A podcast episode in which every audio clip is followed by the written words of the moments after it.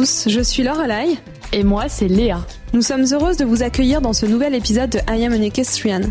Dans ce podcast, nous échangeons avec des professionnels de la filière équestre autour de discussions longues pour découvrir leur parcours, leur histoire et comprendre comment ces personnes inspirantes ont réussi à transformer leur passion en métier.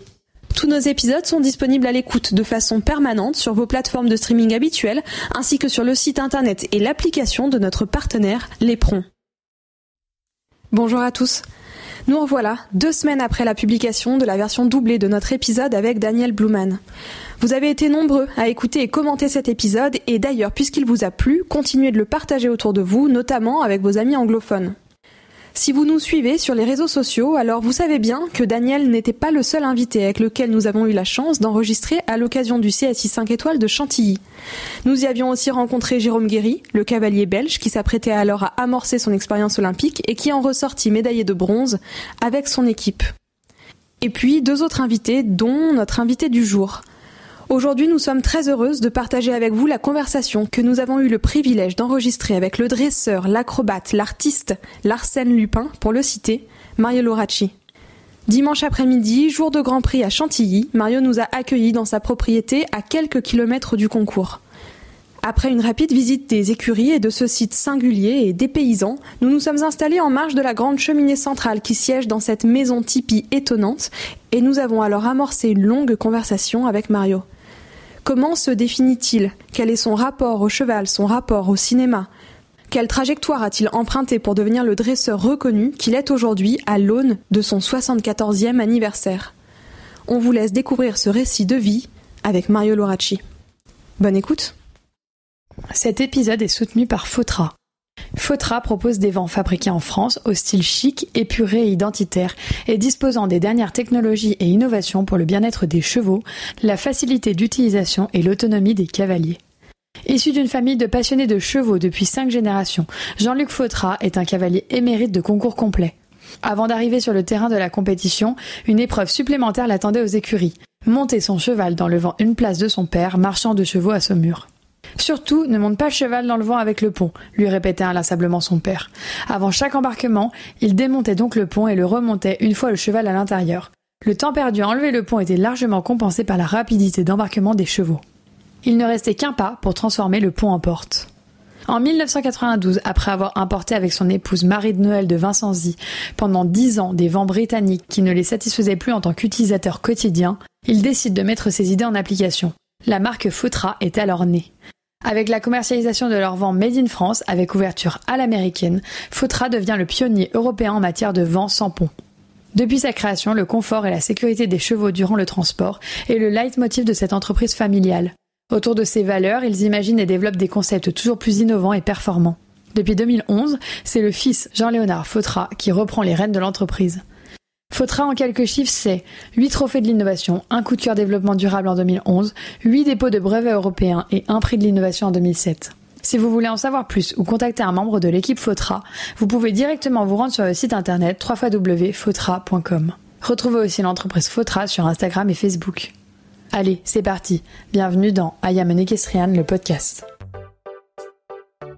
Mario, c'est quelqu'un qui a révolutionné toute une génération d'artistes équestres. Moi, quand je l'ai rencontré, euh, bah, j'ai su ce que je voulais faire de ma vie, tout simplement, parce que j'étais passionnée de cheval, mais mais je savais pas, euh, j'aimais pas forcément la compétition. Je voulais pas être prof d'équitation, donc euh, quand je l'ai rencontré, oui, ça a été une révélation. J'ai su ce que je voulais faire. Et puis c'est bah, c'est quelqu'un qui est oui qui est unique. Il y aura il y a eu un Mario Loracci, il y en aura jamais deux, de toute manière. C'est 512 euh, films, euh, c'est des cascades inoubliables, c'est des scènes de cinéma inoubliables aussi. Euh, il a sa signature, il a. Ouais, je pense que c'est quelqu'un qui a marqué vraiment toute une génération. Tout le monde l'a copié, tout le monde a cherché à faire la même chose que lui, à essayer de le surpasser. Et dans la cascade, c'est le numéro un mondial, ça c'est incontournable. Il est incontournable dans, dans, dans sa spécialité. Et oui, je pense que en plus, euh, bah, l'homme est attachant aussi, donc c'est euh, c'est une vraie personnalité, c'est aussi bien euh, à cheval que dans la vie. Donc après, ouais, c'est quelqu'un de marquant, c'est sûr, c'est sûr. Bonjour Mario. Donc tout d'abord, je voudrais vraiment commencer cet échange en laissant sortir le chien et, en vous remerciant. Euh, je vous suis très reconnaissante d'avoir accepté de faire cette interview avec nous et je sais que l'exercice du média c'est pas forcément ce que vous préférez dans votre quotidien. Euh, comment vous définir? Alors vous êtes cascadeur, dresseur, cavalier, vous êtes plus généralement ce qu'on appelle un homme de cheval. Pour préparer cette interview, on a lu beaucoup et donc en lisant les articles, la presse et puis tout ce qu'on peut trouver à votre sujet, j'ai trouvé un article qui vous définit comme ça, Mario Loracci, le dresseur cascadeur aux 500 films. Donc pour le cinéma, vous avez dressé des chevaux, vous les avez convaincus de réaliser des exercices euh, complexes, d'évoluer dans des environnements euh, peut-être hostiles au départ. Dans cet épisode, nous, on va parler de vos méthodes, de vos incroyables aventures et succès, c'est sûr. Mais avant ça, j'aimerais bien comprendre un peu mieux qui vous êtes et euh, peut-être euh, comment est-ce que vous êtes devenu le dresseur cascadeur aux 500 films que vous êtes aujourd'hui? Vaste sujet. Vaste sujet pour commencer, ouais. C'est pas le plus simple. Non, je dois dire que tout simplement, euh, au, au, début, j'étais pas passionné du cheval. Hein. C'est c'est à force de voir des westerns euh, et surtout ça a été un déclic un jour euh, où euh, j'ai rencontré les Indiens, si on peut dire, sur sur des livres et sur des phases. On m'avait donné un livre à, on avait eu parce qu'à l'époque on fallait passer le certificat d'études avant d'entrer dans un collège technique.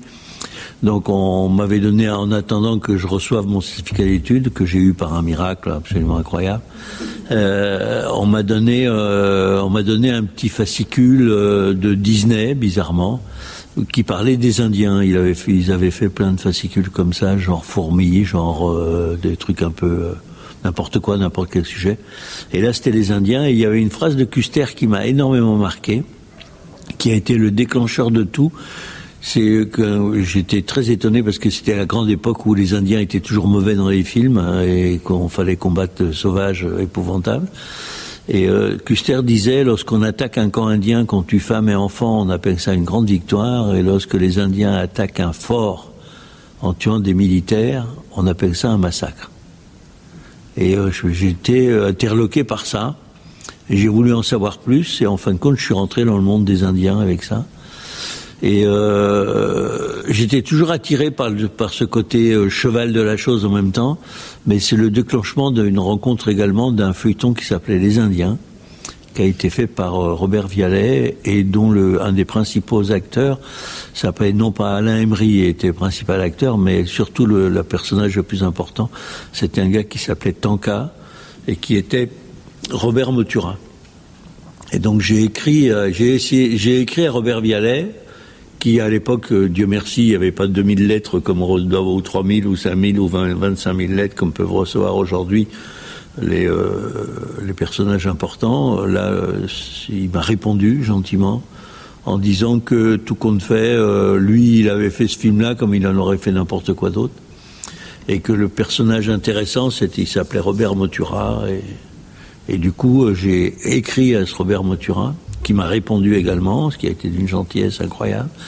Et euh, une chose qui m'avait énormément marqué dans son côté euh, un peu fou de la chose, c'était un, décorateur qui était complètement euh, avec un talent fou, puisque après il a inventé la vallée des Port-Rouges. après il y a eu un gars qui s'appelait également Philippe Cartaner, qui était son partenaire et producteur du film Feuilleton les Indiens. Ce, ce personnage-là, après, a créé, on a créé avec lui le Salon du Cheval donc on est à la base d'énormément de créations euh, parce que c'est des gens qui avaient 25 euh, ans d'avance, malheureusement qui n'avaient pas le sens du business, si je puis dire, euh, productif. C'est-à-dire que même billet de 100 francs, il servait trois fois, non, ce qui vous fait une perte de 200 francs. Et donc ça crée des problèmes. Mais ils faisaient, ils avançaient et ils créaient énormément de choses et c'est ces gens-là qui m'ont fait évoluer on est allé faire des remakes du feuilleton Les Indiens, ce qui m'a fait faire la connaissance de. Euh, il m'a invité avec ses enfants et tout ça euh, sur le tournage, ce qui m'a fait faire la connaissance de Pierre Aubanel, euh, du, monde de Camargue, en fin de compte, parce qu'on tournait à Saint-Rémy de Provence, et, et de connaître un peu tout, cet envers du décor. Il y avait le cirque, les gens de cirque, parce qu'à l'époque, les chevaux de couleur, il y avait que les gens de cirque qu'on avait. Et, euh, et donc j'ai connu les Sabas, j'ai connu Falk, j'ai connu euh, tout ce monde du cirque, qui était assez étonnant. Et je suis rentré dans un espèce de, de, de monde parallèle de artistique, un peu étonnant, et j'ai voulu en savoir plus, euh, surtout pour les gens de cirque. Et il m'avait dit, euh, c'est euh, magique lorsque vous claquez des doigts et vous avez le cheval qui tend la main, ou le cheval qui se met à genoux, ou le cheval qui fait des choses. Donc je voulais savoir qui, qui était à la base de cette magie. Et ils m'ont expliqué qu'en fin de compte, eux, ils dressaient pas les chevaux, ils les achetaient tout dressés. Et que c'était un gars qui, euh, qui vivait en Espagne, qui, euh, ils avaient acheté les chevaux en Espagne. Et donc du coup, j'ai voulu en savoir beaucoup plus. Malheureusement, mon père, avec deux coups de pied aux fesses, m'a renvoyé aux études. J'ai bâclé euh, très très vite mes, euh, mes diplômes euh, et je suis parti en Espagne directement au stop. Avec le nom d'un bar et le nom d'un gars. Et vous montiez pas encore à cheval, vous étiez pas encore enfin, J'étais monté, si, si, en, en, au cirque, il m'avait quand même, comme j'étais très très bon en gymnastique, ils étaient en train de faire des travails de, de, de bar fixe et ils s'y prenaient pas très bien pour faire les retourner et passer d'une barre à l'autre parce qu'ils voulaient essayer les barres euh, russes. Et donc, euh, en échange de, cette technique, eux, ils m'ont donné des cours d'équitation. Enfin, ils ont essayé de me massacrer gentiment en équitation. Parce que les premières leçons, c'était plutôt du genre sans selle. On me posait sur le cheval et on me faisait tourner en rond avec un petit bâton d'anglo pour être sûr que je me tienne nulle part. Et ça m'a valu à peu près neuf chutes. Mais euh, cool, quoi. Sauf que le lendemain, je pouvais plus bouger, mais euh, ils m'ont permis quand même de, de, me dégrossir très très fort pendant deux mois, ce qui fait que j'avais acquis une assiette très intéressante, mais aucun savoir technique, mais assiette euh, indécollable compte tenu aussi en même temps de la, de, la technique de gymnase, de gymnase que j'avais, qui était quand même des très bonnes bases. Et suite à ça, bah, je suis allé en Espagne, euh, en stop, j'ai mis un temps fou. Euh, j'ai passé la frontière, j'avais pas de passeport, donc euh, euh, c'est pas comme aujourd'hui, il n'y avait pas d'autoroute, il n'y avait pas tout ça, donc ça, ça, se passait assez cool. Et c'est des Basques, très gentiment, qui m'ont fait passer la frontière avec le béret basque, comme on peut dire. Et je me suis retrouvé en Espagne et je suis arrivé à Salamanca où habitait le gars. Et je rentre dans ce fameux bar qui s'appelait La Concha. La première personne à qui je demande, la personne se retourne, c'était le dresseur. C'est incroyable, non? Ça c'est, je me suis dit, ça c'est, un signe de vie extraordinaire. Et je suis resté à peu près euh, quatre mois, quatre mois et demi avec lui, euh, parce que j'ai eu la chance que c'était en fin de compte un gars qui dressait des chevaux pour la famille d'Alvaro Domecq père, et donc euh, qui beaucoup plus tard ont fondé l'école de Rérès, euh, qui aujourd'hui est vachement connue, mais euh, je me suis retrouvé dans le berceau de ça, quoi. Et euh, grâce à ça, après, je suis parti au Portugal travailler un peu, et après, j'ai eu un coup de fil de, de Robert Motura qui me disait de revenir pour créer la vallée des Paux-Rouges. Donc, comme c'était resté quand même ma passion plus forte que le cheval, j'avais appris un travail technique avec le cheval, mais j'utilisais le cheval. Euh, j'avais pas encore cette passion du cheval et cette espèce de, de, euh, épouvantable euh, et en même temps féerique qui est l'animal, quoi. Donc, pour l'instant, je l'utilisais. c'était tout, me semblait facile, donc pas très compliqué.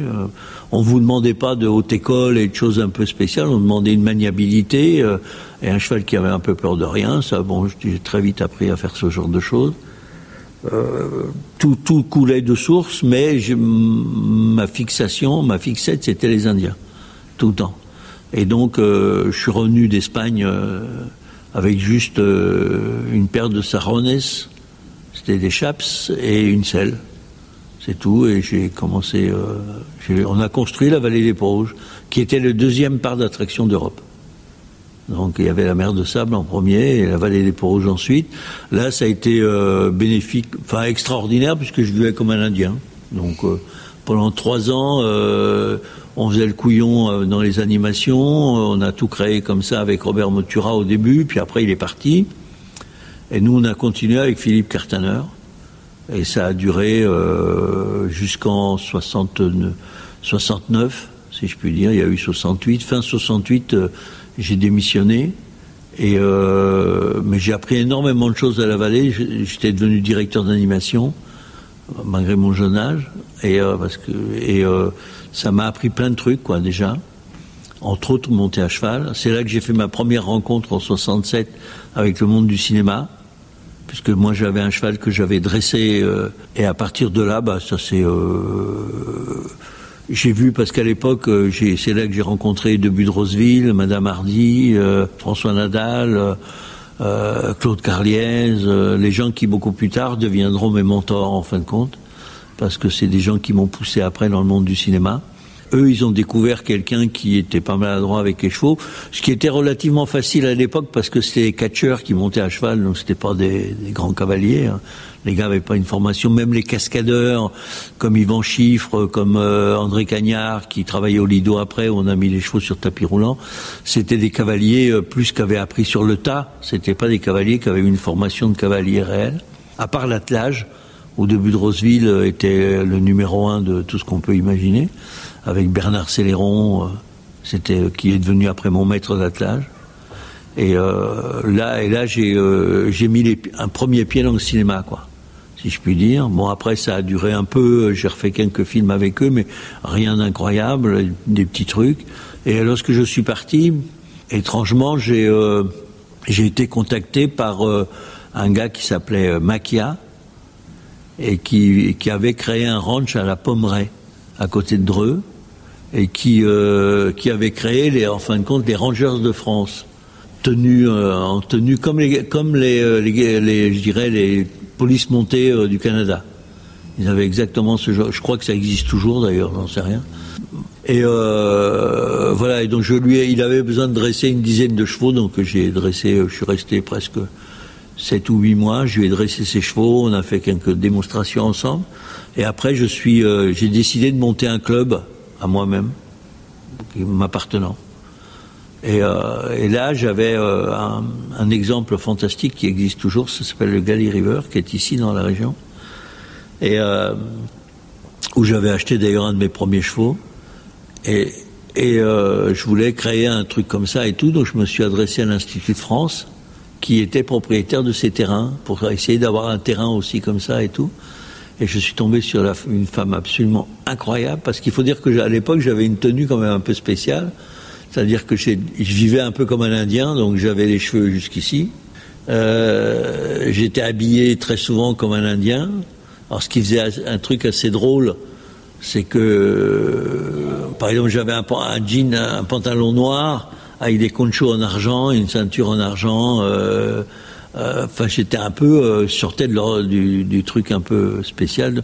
Après, c'est devenu, il y avait le côté hippie de la chose, donc tout le monde pensait que j'étais peut-être un hippie, mais j'avais rien à voir avec les hippies.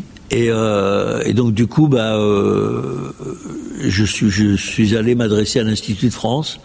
Alors c'est assez étonnant d'arriver à l'Institut de France avec, je ne sais pas si vous connaissez le Quai Conti à Paris, c'est quelque chose d'incroyable, c'est fantastique. Hein.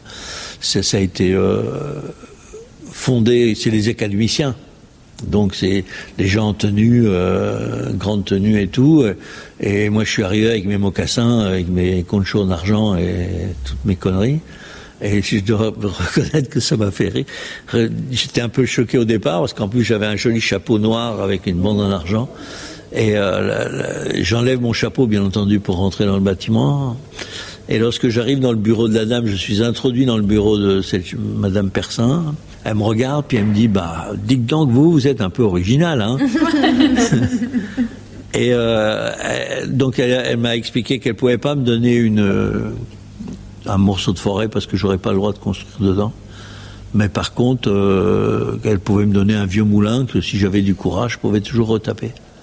Et j'ai retapé ce vieux moulin. Donc et ça, ça a été le début, euh, le, début de ma carrière, si je puis dire, indépendante et totalement 100% équestre. Je vais juste rebondir sur quelque chose que vous avez dit. Vous avez dit quand vous êtes arrivé en Espagne que vous n'aviez pas encore euh, la passion, l'aimant du cheval et de l'animal. À quel moment est-ce que ça vous est venu, euh, cette passion-là, ce déclic? Et aujourd'hui, comment est-ce que vous pourriez euh, l'exprimer? Le déclic, il vient, il vient lorsque, par exemple, j'ai commencé à vivre sous mon tipi à la vallée des Pont-Rouges. Là, le déclic a commencé puisque je vivais 24 heures sur 24 avec mon cheval. Je l'entravais, Et il, dormait en dehors de mon tipi, quoi, sauf quand il faisait un temps pourri. Mais petit à petit, cette relation, j'ai braconné beaucoup quand j'étais jeune à la vallée. Donc je chassais avec lui. Donc automatiquement, euh, je lui ai appris à se coucher, déjà en premier pour pouvoir charger le cadavre de l'animal qu'on mangeait, parce que je tannais les peaux, j'ai vraiment tout fait, j'ai vraiment vécu comme un Indien. Et, euh, c'est à partir de là que ça a commencé, cette complicité. Parce que j'ai eu cette chance d'avoir un étalon euh, fantastique qui s'appelait Orlando, et qui, euh, et qui avait d'un seul coup, on a eu cette relation euh, c'est la, relation, elle, se crée du fait de vivre avec. Vous savez, quand on dit euh, un, cheval euh, s'attache à la personne, euh, et ce cheval-là, par exemple, il, est mort en faisant un spectacle avec Pierre Brice au dernier moment, quoi, en Allemagne.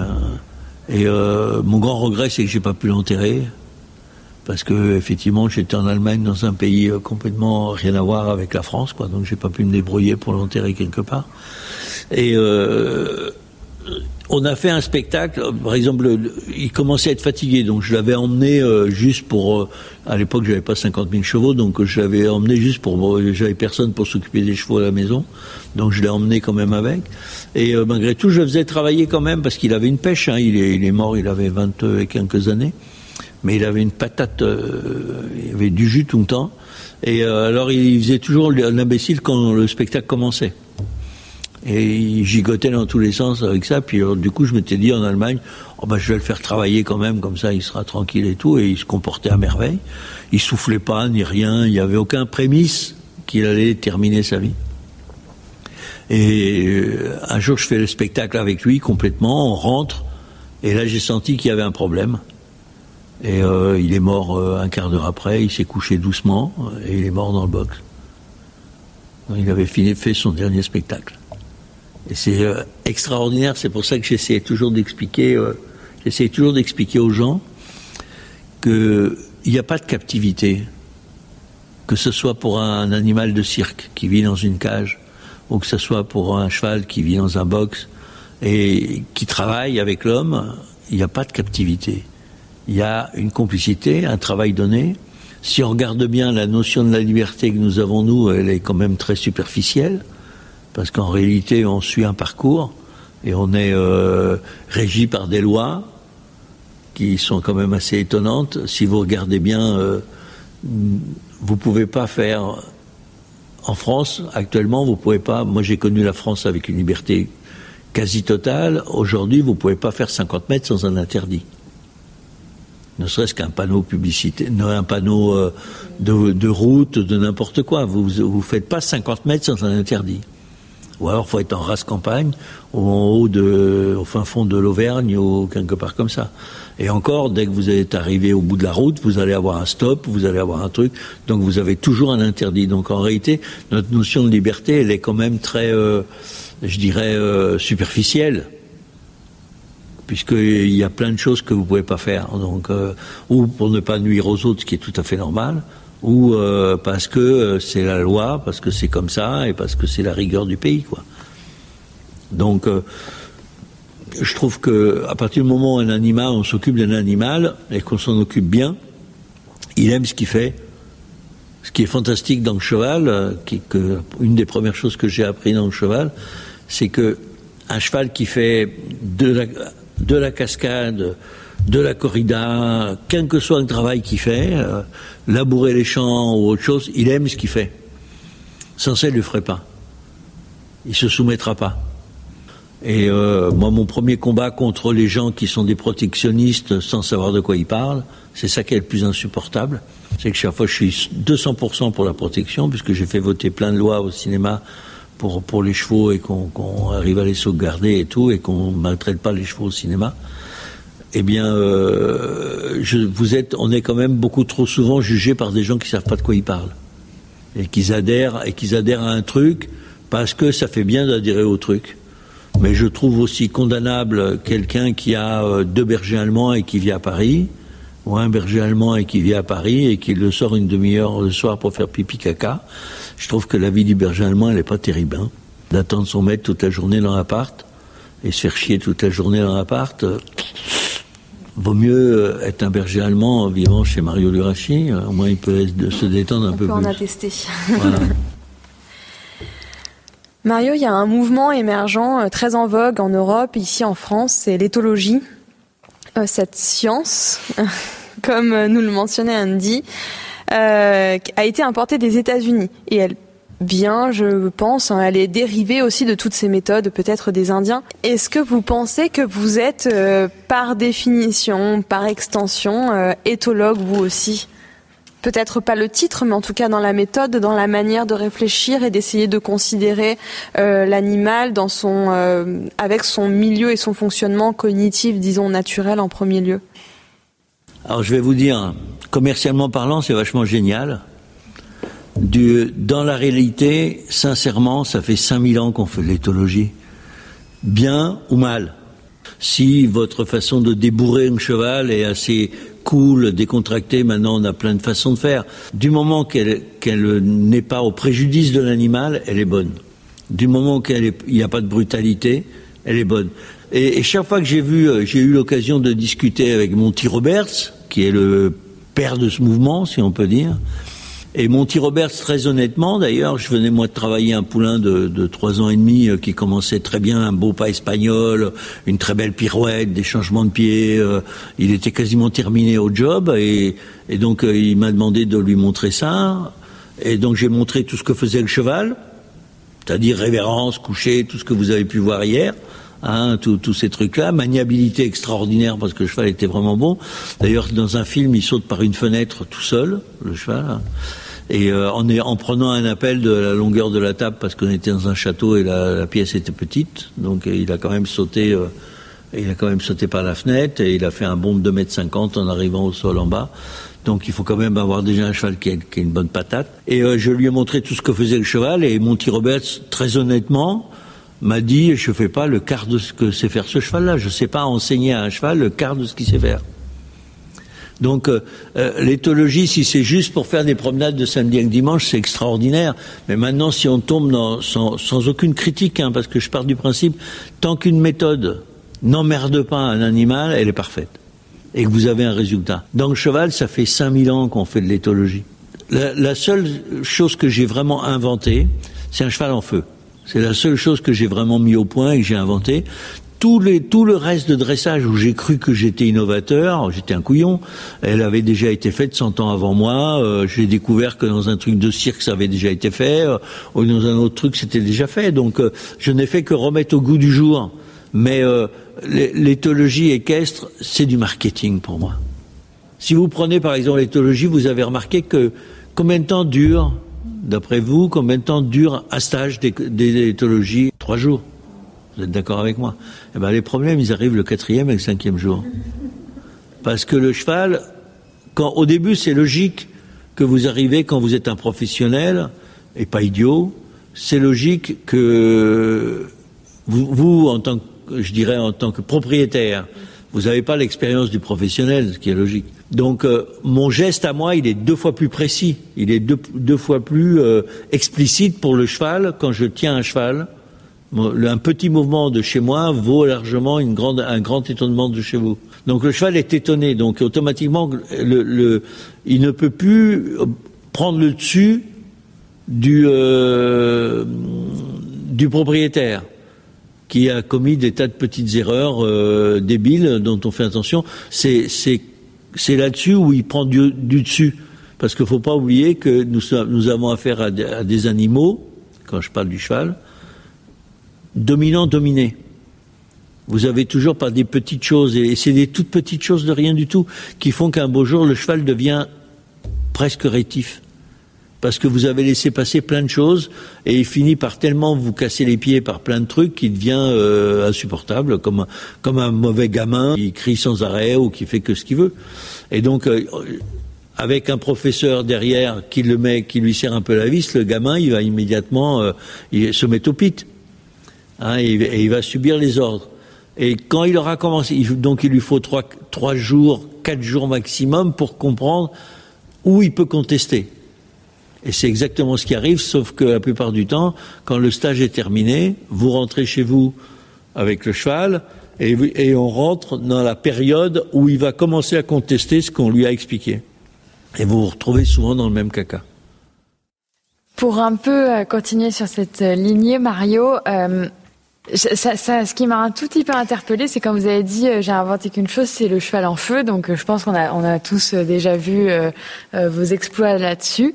À quel moment est-ce que euh, quand vous faites du spectacle et du cinéma, etc., avec les chevaux, quel est le curseur aussi et à quel moment est-ce qu'on place le curseur entre le bien-être et l'intégrité du cheval et ce qu'on leur demande, tout l'apprentissage qu'il y a derrière? Comment est-ce qu'on fait pour leur apprendre à, les dresser tout simplement tout en les respectant toujours C'est une question euh, simple et très compliquée en même temps. Parce que c'est une question relationnelle. Donc euh, il y a toujours une question relationnelle. Vous avez toujours. C'est comme les gens. Ce que l'on oublie, c'est que ça pense. À, cheval, euh, le, seul inconvénient du box, si je puis dire, et en même temps l'avantage, euh, c'est qu'il a, par exemple, vous travaillez deux heures et il lui reste quand même 22 heures pour réfléchir. Et ça réfléchit quand même. Ça n'a pas d'intelligence analytique, mais ça réfléchit. Donc, euh, euh, le, le, fait de l'avoir en boxe, c'est très intéressant parce que ça vous permet de l'avoir à portée de main, si je puis dire. J'ai dressé des bisons. Et euh, la critique que m'avait fait euh, la, la, commission, de, parce qu'il faut passer devant une commission, c'est les dessins que j'avais faits pour pouvoir dresser mes bisons. Euh, il m'avait dit que le, corral dans lequel je tenais mes dix bisons était trop petit par rapport au, au truc, au, je dirais, à la surface vitale que nécessite un bison. Et j'avais expliqué que même mes chevaux, je les travaille pas en prairie, euh, je travaille mes chevaux dans un box d'abord pour les sceller, les brider, pour les avoir sous la main avec quelque chose qui me permet de, de les, de les, d'être avec eux en permanence très proche. Donc c'est important et j'ai fait la même chose avec les bisons. Hein, donc euh, après, euh, le comportement des bisons est pas le même que celui des chevaux. Donc. Mais euh, je dirais que l'important c'est de d'avoir le cheval à votre main au début pour lui apprendre des règles à suivre. Ces règles même, c'est-à-dire que on a, on vit dans un monde. Demain matin, vous pouvez pas vous dire ah ben ça y est, je rejette la société. Euh, non, vous vivez dans une société, on vit dans un système, on vit dans un travail. Il faut s'adapter à ça. Si vous voulez après vous détacher, il faut d'abord connaître parfaitement bien le milieu dans lequel vous vivez pour pouvoir l'utiliser pour faire ce que vous avez envie de faire. C'est la même chose avec le cheval. Il faut d'abord qu'il ait une discipline, qu'il ait un travail, pour qu'on comprenne sur quoi il est le mieux doué et l'orienter dans ce qui, fait, ce qui sera faire le mieux et qui va l'ennuyer le moins possible. Et pour ça, il faut un certain temps. Mais pour ça, il faut que j'ai sa complicité. Parce que s'il me donne pas quelque chose, je peux pas deviner ce qui, où il est capable de faire. Je vais un tout petit peu changer de sujet, Mario, parce que vous le savez, euh, dans ce podcast, donc on interviewe pas mal de personnalités des sports équestres. C'est vrai que on est, puis en plus de ça, on est assez axé euh, CSO euh, de par nos expériences personnelles. Mais c'est intéressant de pouvoir aussi aller croiser justement les avis là-dessus, confronter, ouais. les, les, les avis là-dessus et je suis certaine que vous avez aussi votre avis, vous, sur euh, le sport, le, le sport, euh, comme on l'a vu à Chantilly hier, euh, aujourd'hui, où on est en ce moment. Est-ce que vous pourriez, euh, vous, nous donner un peu votre ressenti face au sport, aux événements sportifs, à ce qu'on fait quand même endurer aux chevaux, même si, encore une fois, vous l'avez dit, ces chevaux-là aiment ce qu'ils font, sinon ils ne le feraient pas. Ça reste quand même beaucoup d'épreuves pour eux. Quel regard est-ce que vous vous portez finalement sur les sports équestres? Bah, moi, je suis 100% pour les sports équestres, de toute façon, hein, parce que je suis pour l'exploit avec le cheval, donc euh, je peux pas être contre les sports équestres. Après, le, gros souci, toujours, dans, dans, euh, que ce soit dans les chevaux ou dans n'importe quoi d'autre, c'est que souvent on est jugé par des gens qui savent pas de quoi on parle. Ça, c'est, ça, c'est mon plus grand problème là-dessus, c'est que beaucoup de gens parlent d'une chose et ils ne savent pas de quoi ils parlent. J'ai sauté avec des chevaux, qui venaient de Vaugirard d'ailleurs. J'ai sauté avec ces chevaux-là. Effectivement, vous êtes pris dans un le, sport. Je, si je parle du jumping hein, ou des courses, c'est un peu la même chose. Vous êtes pris dans un espèce de carcan de production quand même. pour survivre. Parce que on parle toujours des champions et de ceux qui gagnent, on parle jamais de ceux qui perdent. Hein. Euh, il y en a quand même un paquet de gens qui tirent la langue du côté financier, du côté. C'est quand même des sports qui coûtent. Et un cheval, on a eu le Covid là. Eh bien, euh, moi, j'ai pas coupé la bouffe de mes chevaux pendant le Covid. Hein, ils ont continué à manger. Hein. Ça mes frais à moi n'ont pas diminué. On a une chance extraordinaire vivre dans un pays où le gouvernement nous a donné un coup de main incroyable, fantastique. Mais, mes frais réels existants de fonctionnement de société, n'ayant pu euh, un rapport d'aucun centime, n'ayant pu gagner rien, c'est notre premier spectacle depuis deux ans. Donc, euh, mais mes chevaux, vous avez vu, ils sont en parfait état. Ils n'ont pas maigri d'un demi-gramme. Les on a continué à les travailler, on a continué à les soigner, on a payé le personnel de la même façon. On a fait tout ça parce que, effectivement, j'ai j'ai eu l'idée intelligente, en bon gestionnaire, de garder. je me suis toujours dit, après les premières crises, que j'ai connu pas mal de crises, vu mon grand âge, donc euh, à chaque fois, je me suis dit, il faut garder euh, l'équivalent d'une année complète pour qu'on puisse puisse faire face au cas où un jour il y a un problème. Euh, il y a une guerre ou n'importe quoi, il n'y a plus de spectacle, il n'y a plus rien, il n'y a plus de film, il n'y a plus que dalle. Donc il va falloir quand même continuer à nourrir les chevaux. Donc je m'étais gardé un an comme ça d'avance, où je me disais, c'est pas grave, on attend, on va taper dans la cagnotte et on va vider la cagnotte.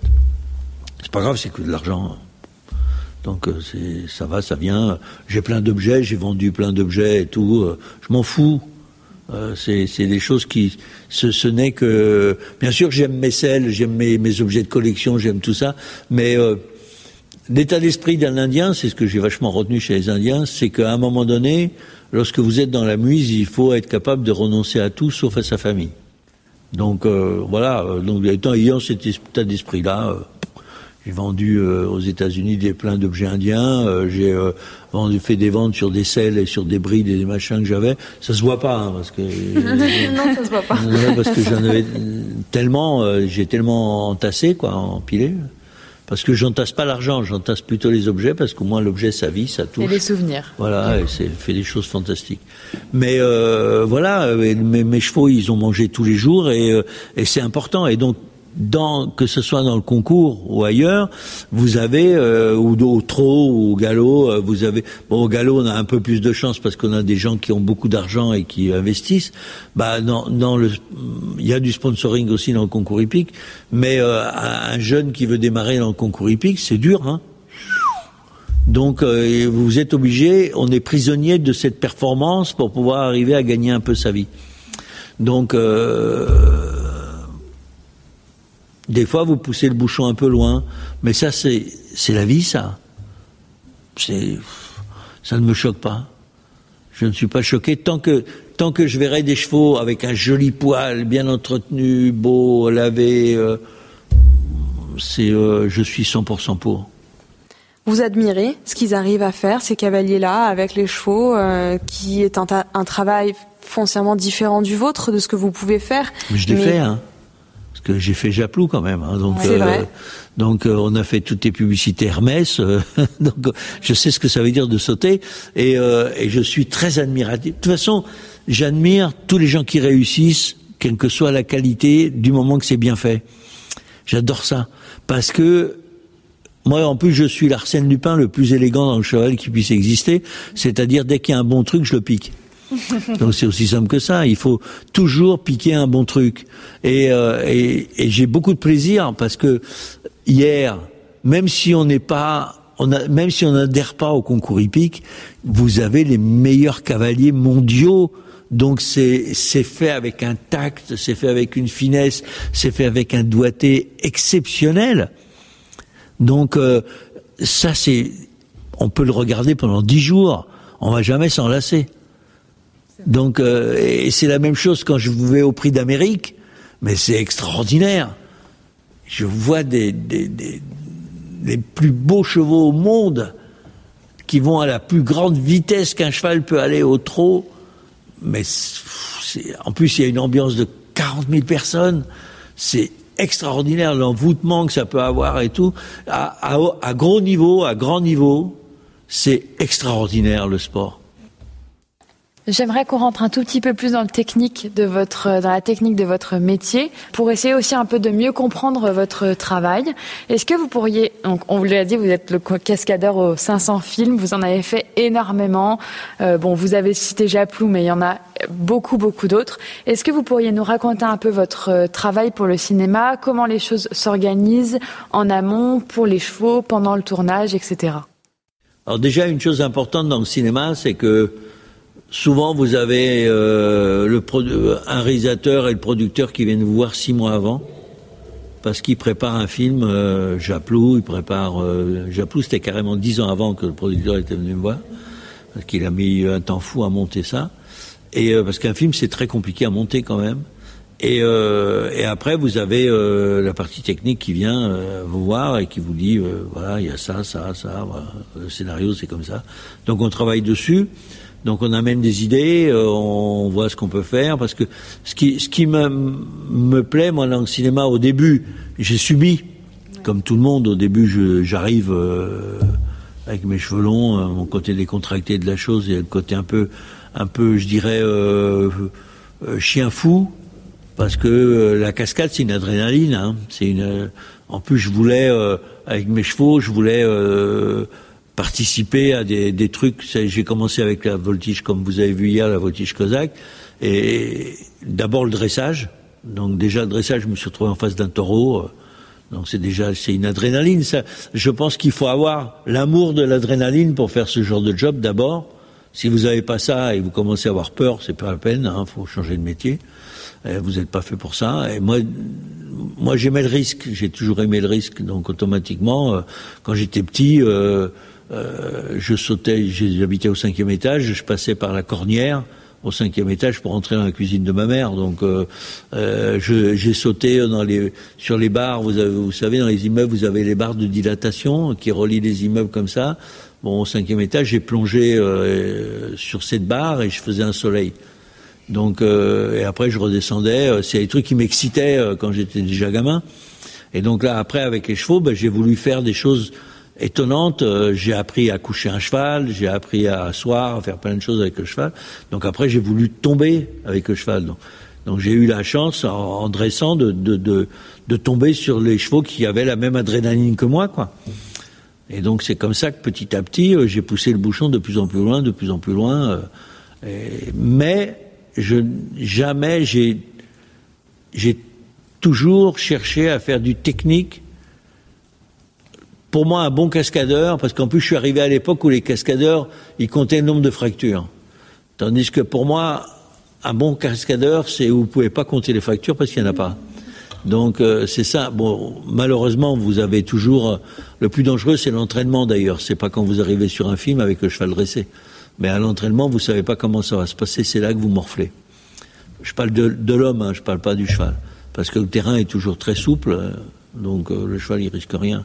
Et on le prépare petit à petit, petit à petit, et il y a que le cheval qui est adapté à qu'on voit que l'état d'esprit est bon, euh, qu'on pousse. Vous pouvez pas pousser, c'est pas avec mes petits bras de rien du tout que je vais faire plier 550 kilos. Hein. Ça n'existe pas ça. S'il le fait, c'est parce qu'il est 100% d'accord à part les câbles qu'on a fait interdire, donc tout va bien. Mais euh, c'est l'adrénaline qui vous, qui, qui vous motive à faire de plus en plus, de plus en plus, de plus en plus. Et vous savez exactement à l'avance quelles vont être les cascades à réaliser, comment euh, donc vous travaillez un cheval, vous avez un certain nombre de mois euh, pour amener un cheval à réaliser un exercice donné. Non, d'abord j'ai déjà le cheval, hein. donc automatiquement en en trois mois, c'est quasiment rarissime que vous pouvez arriver à former le cheval. Il faut un an de, un an de débourrage et de dressage, hein, et il vous faut un an d'expérience sur le cheval. Et à partir de là, je peux commencer à le préparer à une cascade ou à une autre. Mais euh, avant, non, ça marche pas. Et vous avez déjà euh, vécu un échec avec un cheval? Bien sûr, euh, j'en ai vécu plein. Bien sûr. S'il y a un gars qui vous dit qu'il n'en a jamais vécu, c'est que c'est le plus gros monteur que la Terre ait jamais porté. Bien sûr. Puis vous avez des choix avec qui vous vous entendez pas du côté caractère. Donc la, seule chose fantastique de l'expérience, c'est que ça vous permet d'éviter de perdre du temps. Vous êtes euh, un homme de cheval, je pense qu'on peut le dire, chef d'orchestre. Le seul snobisme que j'ai, c'est de dire que je suis un homme de cheval.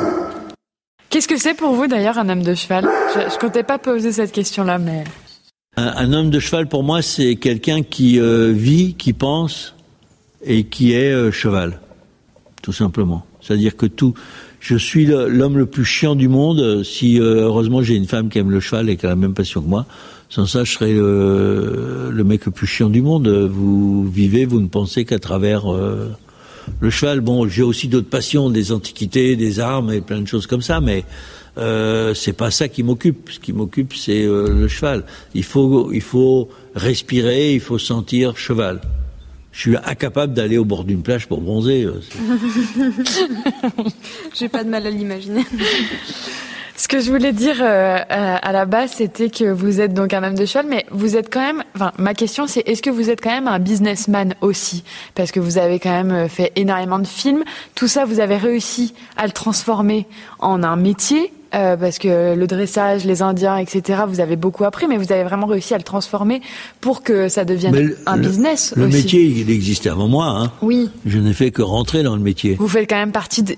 Enfin, vous faites, vous êtes le meilleur en France euh, aujourd'hui. Euh... Oui, mais je pense que c'est L'avantage, de... oui, parce que moi en réalité je fais pas que les cascades au cinéma. J'ai créé euh, un spectacle euh, à Las Vegas, euh, j'ai créé plein de spectacles partout.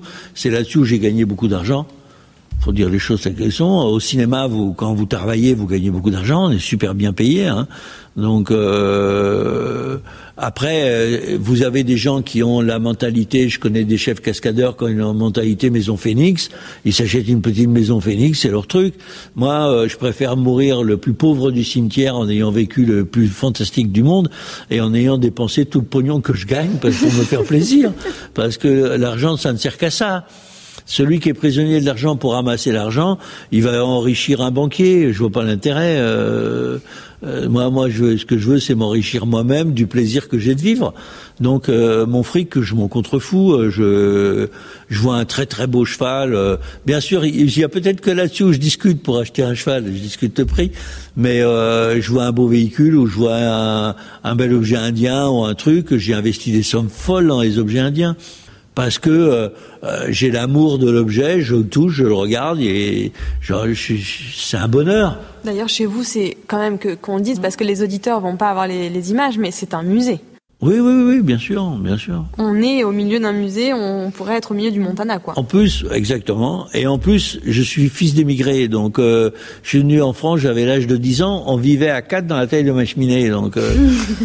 Vous avez une grande cheminée, mais pas pour vivre à 4, quand ah même. Ouais, mais aussi on vivait quand même à 4 là-dedans, euh, faut pas croire, on n'était pas des émigrés, on était, on est des émigrés avec le racisme des Français, parce que, que vous avez beau dire ce que vous voulez, aujourd'hui ça se décontracte un peu avec tout ce qui est... Euh, euh, émigrer euh, parce que euh, il y a un côté gaucho, gauchiste de la chose qui qui fait une espèce d'émotion sur les émigrés, ce que je peux comprendre. Mais à l'époque, ben, où vous aviez un contrat de travail, on vous mettait un coup de pied au cul et on vous renvoyait du pays où vous êtes venu, hein. Hein, même l'Italie. Donc voilà, mon père, il est venu une première fois, il s'est fait virer. Et on l'a ramené, il est revenu après avec un contrat de travail. Et il a travaillé trois ans euh, dans des conditions que je dirais euh, pas très catholiques, euh, avant de nous faire venir nous. Et lorsque nous on est venus, bah, on était logés comme des émigrés, quoi. Quand je dis, je plaisante pas, quand je dis qu'on vivait à quatre dans la taille d'un cheminée, c'était à peine plus grand que ça, quoi. Mon frère et moi, on dormait dans un couloir. Donc voilà, mais mais on a travaillé. C'est aussi une fierté de euh, c'est une fierté d'être parti de rien, parce que c'est un avantage en même temps. Vous partez de rien, donc même un paquet de chewing-gum c'est un plus. Donc, euh, mais vous partez de rien. Mais on a bossé samedi, dimanche, euh, tout le temps, toute ma vie, j'ai travaillé. Je crois que la seule période de ma vie où j'ai glandouillé un peu, c'est quand j'allais à l'école. Mais en dehors de ça, j'ai fait que travailler. Mais en même temps, j'ai réussi. Effectivement, on peut dire que j'ai réussi, puisque j'ai, pour moi, la réussite, c'est le jour où j'ai eu les moyens de m'acheter un cheval au prix où on me l'annonçait. Pour moi, j'ai considéré que j'avais réussi dans ma vie parce que j'avais dans ma poche, parce qu'à l'époque on payait tout en liquide, j'avais dans ma poche, j'ai toujours eu dans ma poche de quoi acheter un cheval. Et ça, j'avais estimé que j'avais réussi dans la vie. Vous anticipez du coup euh, ma question suivante qui sera, je pense, aussi une, des dernières. Si vous deviez euh, faire la rétrospective de votre vie aujourd'hui, vous avez 73 ans si je me trompe pas, est-ce que euh, vous diriez qu'elle vous convient? Est-ce que vous êtes satisfait d'avoir vécu ce que vous avez vécu? Est-ce que vous avez le sentiment d'avoir euh, poursuivi le bon chemin? Être sûr d'avoir suivi le bon chemin, on n'en sait rien. Disons que si j'avais recommencé ma vie, à part deux trois conneries que j'ai faites involontairement d'ailleurs des fois, euh, je voudrais revivre exactement la même. Bah, malgré le, malgré le, vous vous pouvez pas connaître ça. Vous êtes, euh, enfin en France personne, personne relativement peut connaître ça. La faim. Lorsque vous êtes pauvre, en Italie, je ne sais pas si vous avez déjà ressenti ça. Vous passez devant un magasin genre charcuterie et vous salivez parce que l'odeur, rien que l'odeur de la nourriture vous fait saliver. Et vous n'avez pas les moyens de vous acheter ce qu'il y a dedans. Et je trouve que ça, c'est une fantastique expérience dans la vie parce que ça vous donne une réalité. Et même aujourd'hui, lorsque je fais un bon repas, euh, comme on a fait hier euh, sur le jumping et tout, j'en euh, j'en apprécie toute la saveur.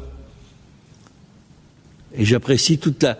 Ce que je regrette, c'est d'avoir, euh, bien sûr, de vieillir, parce que effectivement, euh, quand j'avais jusqu'à, j'ai continué à voltiger jusqu'à 67 ans, ce que vous avez vu hier.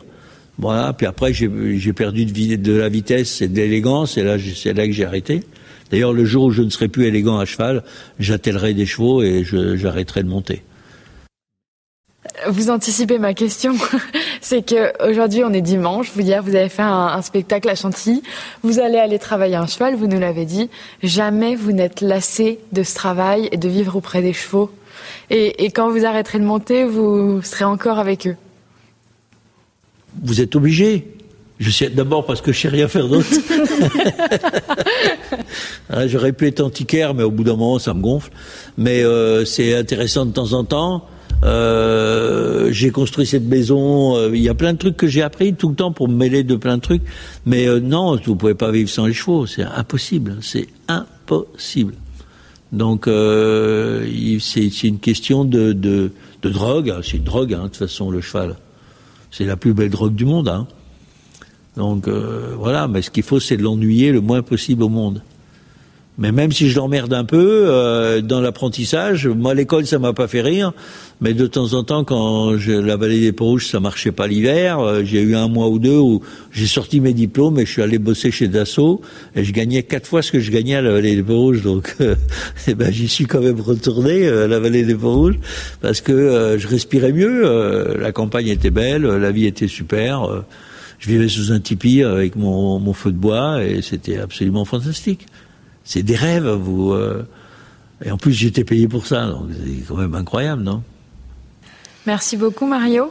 Je, bah, pense merci. Je pense qu'on va s'arrêter sur cette phrase. Vivre sans les chevaux, euh, c'est impossible. Vivre. Absolument. Impossible. D'ailleurs, je conçois.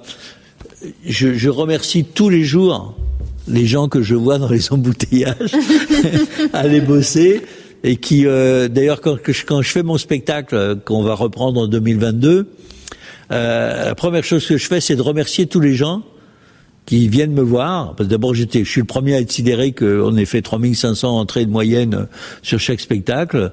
Et, euh, et je les remercie d'avoir pris cette patience incroyable de prendre leur voiture, de se pourrir la vie dans un dans les embouteillages, de se pourrir la vie dans le parking, de faire la queue pour rentrer et de s'asseoir pour rien que pour venir nous voir. Je trouve ça fantastique. Je les remercie parce que j'avoue franchement que j'ai pas cette patience. Et donc, je suis très admiratif devant le public et, et euh, chaque fois que j'ai quelqu'un qui veut une photo ou quelque chose ou quoi, jamais je refuse ça. Parce que euh, c'est grâce à ces gens-là que, euh, que moi je peux vivre dans ma passion et, être, et avoir ce côté décontracté et ce côté sympathique. C'est une bénédiction de Dieu, des dieux, si je puis dire, d'avoir pu vivre de cette façon. Merci Mario. Merci.